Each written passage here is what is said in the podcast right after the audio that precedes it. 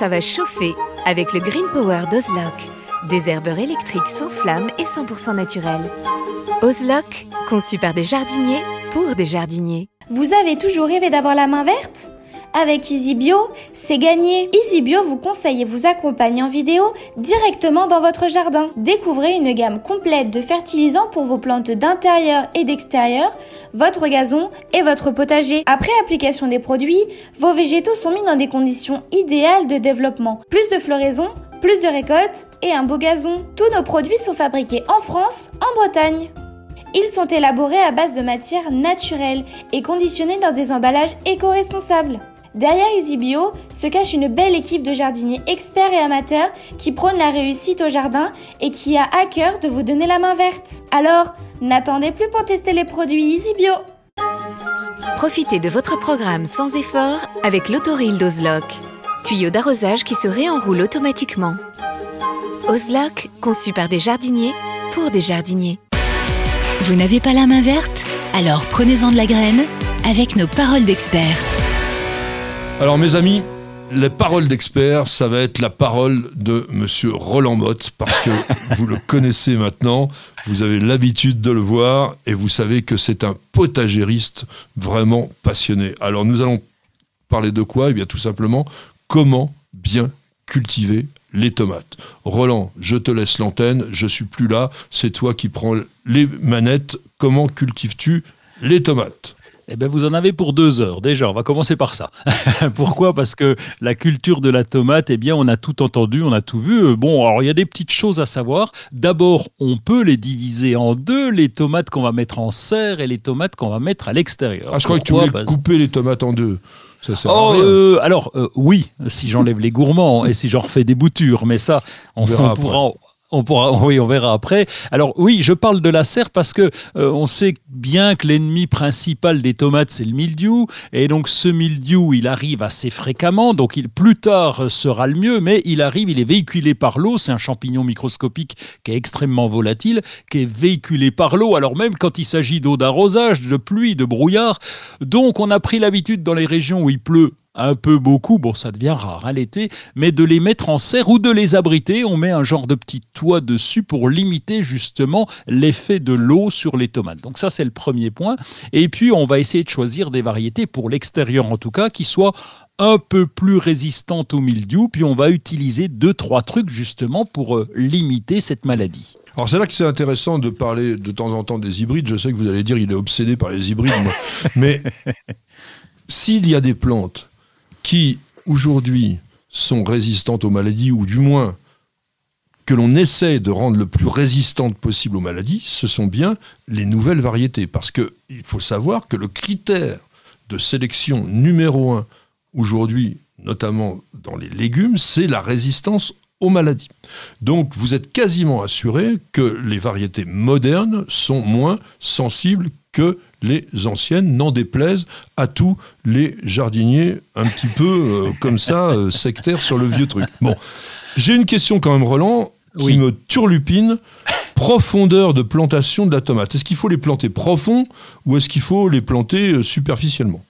Alors moi j'ai l'habitude de les enterrer un peu profond. J'incline même, si tu veux, la tige quand elles sont toutes jeunes. Hein, tu les plantes euh, quand elles sont jeunes et j'incline même la tige pour recouvrir un petit peu de terreau. Pourquoi? Parce que d'abord, euh, tu sais, quand on parle de plantation, on a tendance à dire faut faire une cuvette pour qu'il y ait de l'eau, machin, etc.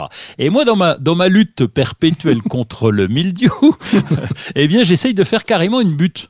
Euh, pourquoi Tout simplement parce que quand l'eau va tomber, euh, si j'ai fait une cuvette et si je viens d'arroser, si c'est à l'extérieur et s'il pleut derrière, ça va encore gicler et je risque d'avoir des gouttes d'eau. Et c'est pas grand chose, mais c'est suffisant pour encore développer le milieu. Donc je fais une butte carrément en enterrant beaucoup plus.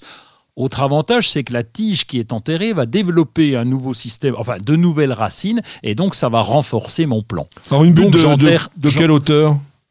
Oh, allez, on va dire 5 cm. Non, pas 3 mètres. Euh, j'ai essayé, ça n'a pas marché. faut faire des essais, hein, tu as raison. Non, allez, on va dire 3 cm, ça serait mieux ah oui. 3 mètres. Ah, oui, mais, mais carrément, je bute et puis je rajoute encore du paillage par-dessus. Et donc, le fait de faire une butte, les gouttes d'eau partent vers l'extérieur plutôt que vers le pied. Alors, j'ai une petite question encore euh, de jardinier euh, moderne. le greffage, les tomates greffées, qu'est-ce que tu penses de cela? Ben, c'est une bonne idée. Souvent, c'est greffé sur aubergine. Tu parlais des hybrides. On peut parler des greffes et on peut parler des vieilles variétés. Moi, j'utilise les trois parce qu'il faut tester. Puis parce que j'ai l'esprit ouvert. Hein. J'ai pas de, j'ai pas ce débat euh, sur les hybrides, pas hybrides, etc. J'arrive pas à me faire à l'idée qu'on puisse s'engueuler là-dessus. Mais bon, pourquoi pas? Euh, Il y a des hybrides qui sont très bien, comme tu l'as dit, résistantes aux maladies. Il y a des vieilles variétés. On peut pas s'en passer. Alors on dit vieille variété, on pourrait dire variété stabilisée. Hmm. Hein, comme la Green Zebra, par exemple, est une variété stabilisée, mais elle n'est pas si vieille que ça.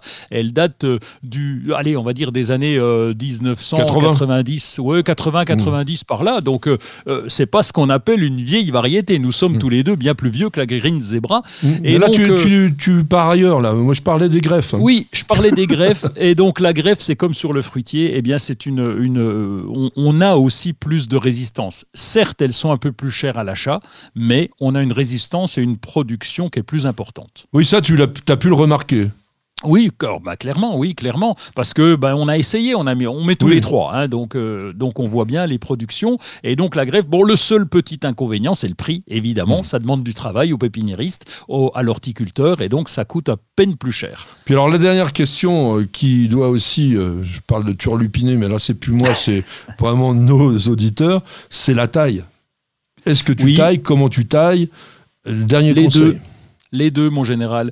Alors, oui, certaines, on les taille. Alors, celles qui sont en serre, on les taille. Donc, le but, c'est d'enlever les gourmands, cette petite tige qui se trouve à l'aisselle de la feuille et de la tige qui va développer, qui va prendre de la sève et qui va limiter la fructification. Donc on les taille, on peut même les bouturer, comme je te le disais tout à l'heure, c'est gourmand, pourquoi pas. Et puis à l'extérieur, certaines, on ne les taille pas. Pourquoi? Parce que euh, lorsque tu fais une taille, tu fais encore une blessure, encore un risque de d'avoir du mildiou, et donc on les laisse comme ça, sans les tailler, ça fait des arbustes. Il faut bien pailler dessous pour qu'elles ne posent pas au sol. Et puis sur les tomates cerises, eh bien ça nous fait carrément des arbustes dans lesquels on va cueillir nos tomates cerises. alors les tomates cerises, c'est sûr qu'on les taille pas, mais bon, dans le jardinage classique, hein, le vieux bon jardinier bien comme ça, on va tailler quand même la tomate de quelle façon?